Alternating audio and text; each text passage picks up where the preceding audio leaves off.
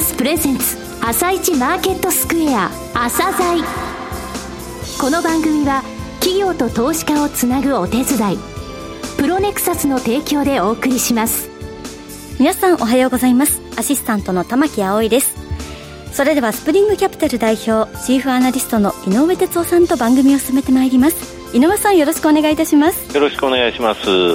それでは今日も楽しみな企業をゲストにお招きしております。今日ご紹介する企業は証券コード4436民株時インフォノイドです。はい、えー、民株人インフォノイドさんですけれども、みんなの株式とかね、民株 FX、株単、こういったサイトでね、えー、個人投資家の方、えー、馴染みのある方多いと思うんですけれども、これらはメディア事業なんですね。はい、その他もう一つソリューション事業というのがありまして、こちらの方が今期ですね、大きく伸びるというふうに予想されています。はい、えー、これからの成長戦略も含めてじっくりお聞きください。はい。それでは、朝鮮今日の一社です。朝鮮今日の一社。本日は証券コード4436東証マザーズに上場されている民株時インフォノイドさんにお越しいただきました。お話しいただきますのは代表取締役社長の瓜生健さんです。本日はよろしくお願いします。よろしくお願いします。昨年2019年3月に上場されました。えまずは簡単にですね、遠隔と事業内容についてお話しください。民株ジインフォノイドですけども、はい、2006年に、はい、創業いたしまして、うん、そこからあの、まあ、最初のサービスであるみんなの株式というサービスを開発するのに、まあ、約1年を要しまして、2007年4月25日から、えー、みんなの株式というサービスをスタートいたしました。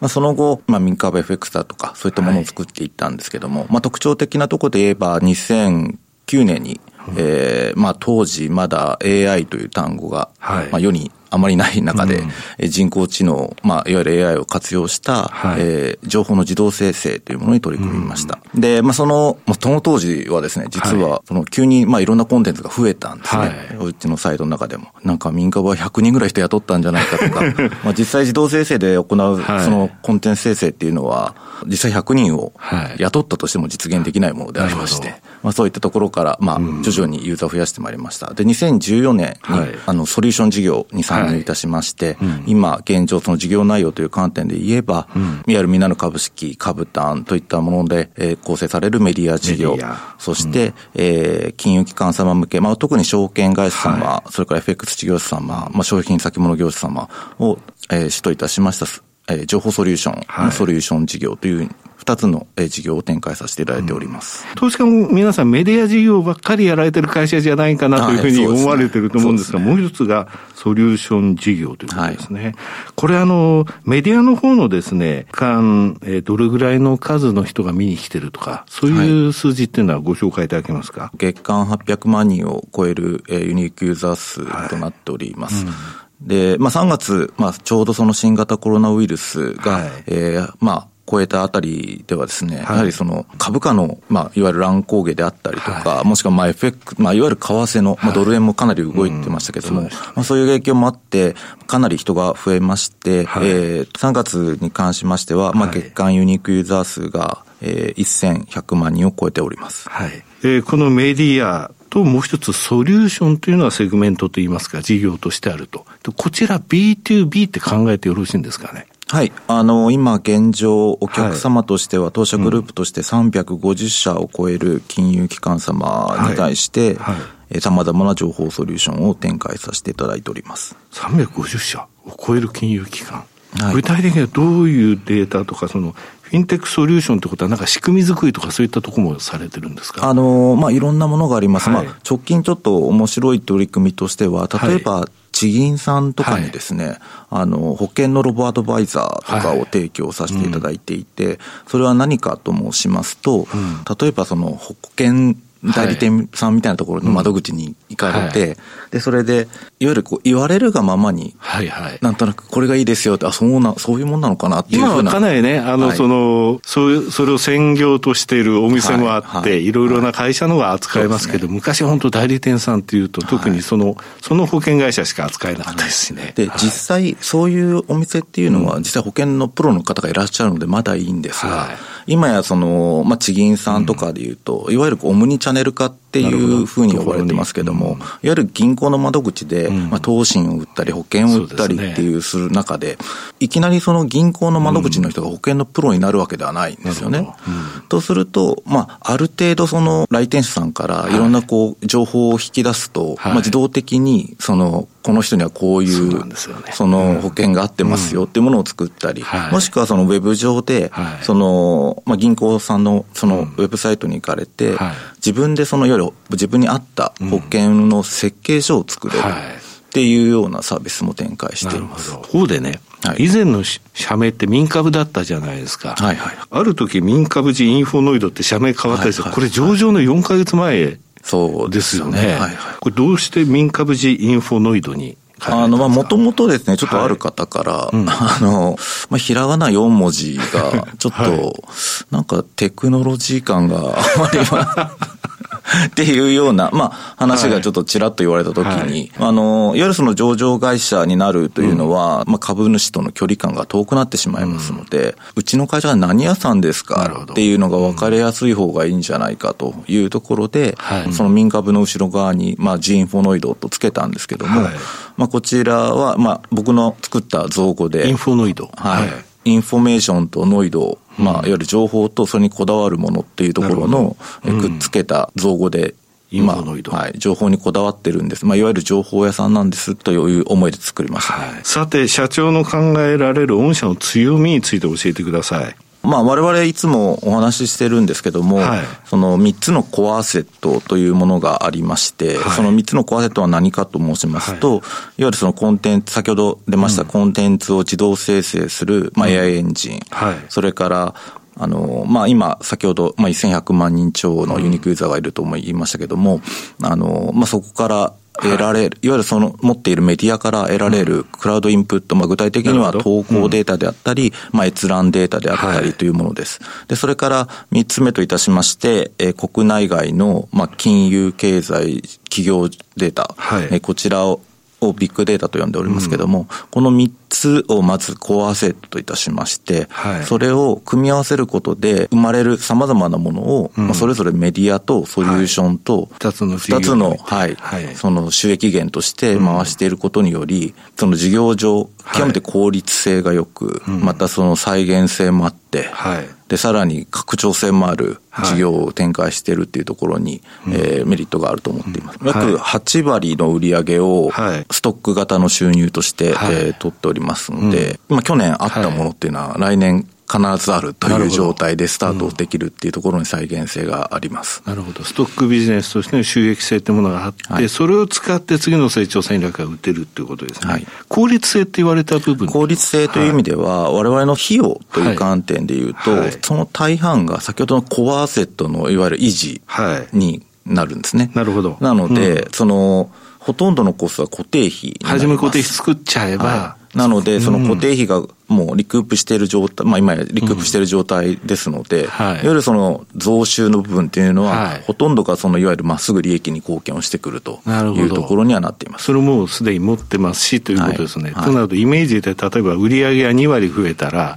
営業利益は2割じゃないよ、もっと増えるよっていう、そういうイメージですか？そういうことです。大体どれぐらいのイメージあの、まあ、ただですね、そこがその、まあ、若干、これは投資家さんにも、あの、分かりにくくなってるかもしれませんけど、やっぱりまだ成長企業なので、はい、その、いわゆるコアセット部分の拡張っていうのを進めていますから、はい、何もしなければ、本当にもう売り上げるままドーンと落ちてくるっていうビジネスはたくさん、ほとんど大半がそういう状況になっています、ね、え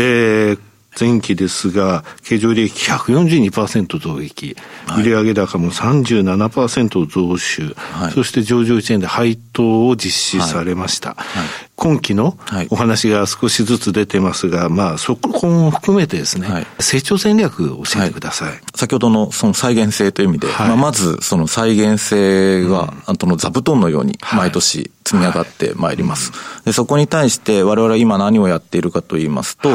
えー、昨年末に、まず、あの、リート情報の大手のプロップテックプラスというのを、はい。はい、えー、子会社化いたしました。で、こちらは昨年度におきまして、はい、えーまあ、いわゆる第4四半期のみの、うん、あの、収益貢献だったんですけど、うん、まあ、まずこれが通年期をいたします。はい、また今月6月にですね、はい、あの、ロボット投信という投資信託に特化した、まあ、SARS 型の情報ベンダーを、はい、えー、子会社化いたします。はい、で、これによって、その、今まで我々、まあ、大きくくくるとセルサイドの方が非常に、まあ、セルサイド、まあ、いわゆる証券会社であったりというセルサイドのところがかなりその、お客様の中心だったんですけども、この会社は、あの、いわゆる投資信託の、いわゆるその、運用業務の効率化とかっていったソリューションもございますし、もちろんその、引き続き我々の得意分野である証券会社とか銀行様に向けた投資信託の反社、販売会社のいわゆるマーケティング業務の効率化、この二つを実現する、えー、ベンダーとなっておりまして、はい、こちら入ってまいります。なるほど。今現状さらにもう一つやってるのは、うん、まあこのプロップテックプラスとかロボット投信もそうなんですが、はい、それ以外にもフィンテックスタートアップとの連携っていうものをかなり昨年の後半からい。わゆる力を入れております。すね。二月に一遍ぐらいなんか御社のニュースリリース見てたような気がするんですけど、はい、昨年のくれからもこれで4社ぐらい、アルパカジャパンさんとか、はい、具体的あります？あの、アルパカジャパンさんは、うん、あの、実はその、いわゆる AI のソリューションベンダーではあって、はい。うん、あの、三菱 FJ 銀行さんの為替の予想とかですね、うん、を受託をしていたりとかっていうところなんですけども、まあ、今度その、いわゆる IFM 系のプラットフォームを展開されるというところで、まあ、我々実はその、IFM 系、まあ IFM 系というわけでもないんですけども、はい、いわゆるその、わかりやすく言うと、営業課長をロボット化するっていうソリューションで、セールス Q っていうのがあるんですけども、様々な情報を入手した中で、それをもとに、その、例えばこの人にはこういう投資信託合ってますよ、だとか、その、もしくは、あの、いろいろこう、セール、その、例えば、投資信託これ売ってくださいって時に、じゃあ自分が持ってるお客様の中で、どの人が、いわゆるこの投資信託を欲しく、欲しがるんだろうというものを AI が考えるんですね、過去の傾向から。もしくはその、例えば、過去の売買記録から、もうあらかじめその AI が、この人そろそろ損切りしたいはずですとか、この人そろそろ利確したいはずですっていうのを営業マンに伝えるんですね。なるほど。で、まあそういう我々のソリューションと、えー、アルパカさんが提供されるその IFA プラットフォームと組み合わせると、まあ我々のその、いわゆるセールス Q みたいなソリューションが IFA に広がっていくというような、えー、提携も行ってまいります。これ面白いですね。テコテックはどうでしょう？テコテックはですね、はい、あの、もともと、実は、えー、ドコモさんと一緒に、はい、あの、作ってらっしゃった、うん、あの、マイトレードというサービスがあったんですけども、はい、これ実はあの、非常にあの、投資家さんに、人気ありましたね。人気がありまして、い。わゆるその複数の、その金融機関さんの口座を、こう、複合的に管理できるというところの、まあ、まあ、あの、いわゆるマネーフォワードさんのサービスにも近いんですけど、それのいわゆる投資家向けのものになり、はい、もう今ね、あの、いろんな証券さん使ったりとかですね、はい、いろんなところにその金融口座持たれてますので、はい、それをまず一つのサイトって言いますか、一つの自分のツールで全部管理できてしまう。そうですね。で、もともとその会社もあの、いわゆる仮想通貨取引所を作ったりとかもしている、まあ様々なそのいわゆる技術力の高い会社でございまして、うん。うん、あの、こちらにもまあ資本参加をさせていただき、まあマイトレードで実現していたような、まあ複数のこう取引口座を、まあ、一括管理するようなサービスも含めまして、うん、まあ、まあ、民株トレードウェルっていうサービスを、はいうん、まあ、近々、あの、サービスにする予定です。なるほど。最後になりましたが、リスナーに向けて一言お願いします。それこそ、多くのあの、投資家さんから、民株の上場が見たいというふうに、あの、言われ続けて、あの、何年も経ってしまいましたが、やっと、あの、上場会社として1年過ごすことができました。えー、おかげさまで、あの、今年も大きく成長できる見込みではございますので、あの、何卒、あの、引き続き、ユーザーとしても、そして株主としても、あの、我々を支えていただければと思います。ウリュウさん、本日はどうもありがとうございました。ありがとうございました。今日の一社、民株時インフォノイドをご紹介しました。さらに井上さんにお話しいただきます。はい、えー、メディア事業だけではないということがお分かりいただけたと思います。はい、えー、昨年の12月以降で、えー、プロップテックプラス、それからアルパカジャパン、うん、えー、テコテック、ロボット投信と、はい、えー、相次いでですね、フィンテック系のスタートアップ企業との連携を強めてるんですが、はい、これ結果的にあのリート情報であったり、えー、運用会社、また、えー、投資信託の業務に、えー、寄与するシステムであったり、うん、えー、またあの IFA、まあ、独立系のファイナンシャルアドバイザーですね、プランナーですね、はい、えー、彼ら向けのそのプラットフォームであったり、うん、それから個人の、えー、いわゆる金融の、えー、口座と一つにまとめて管理できるサービスだったり、うん、幅広いところ行ってるわけですね。ですので今まであの金融機関、セルサイドが顧客だったのが、うん、えー、ソリューションビジネスだったんですが、そこも広がりを見せてるということなんですよ。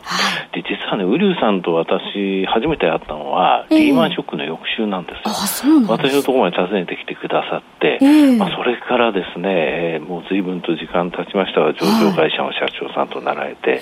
でただあの、えー、会社名変わったと、民株人インフォノイドのインフォノイドは情報にとにかくこだわるものなんだって、この姿勢っていうのは、初めて会った時から変わってないんですよね。です、ね、ので、はい、情報をね、使うもの、持つものっていうのは、それ以外のきちんと裏にある、えー、責任、それからメンテナンメンテナンスの必要性、重要性というものを認識してないといけないんですね、はい、そういったところをきちんとやってきた結果が今にあると、業績絶好調ですので、まあ、今年度についても、えー、大きな飛躍というものが期待できますね。はい、はい、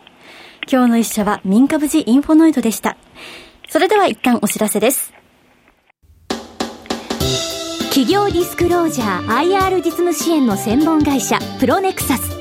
上場企業のおよそ6割2200社をクライアントに持つ。これはアジア証券印刷の時代から信頼と実績を積み重ねてきたからこそ。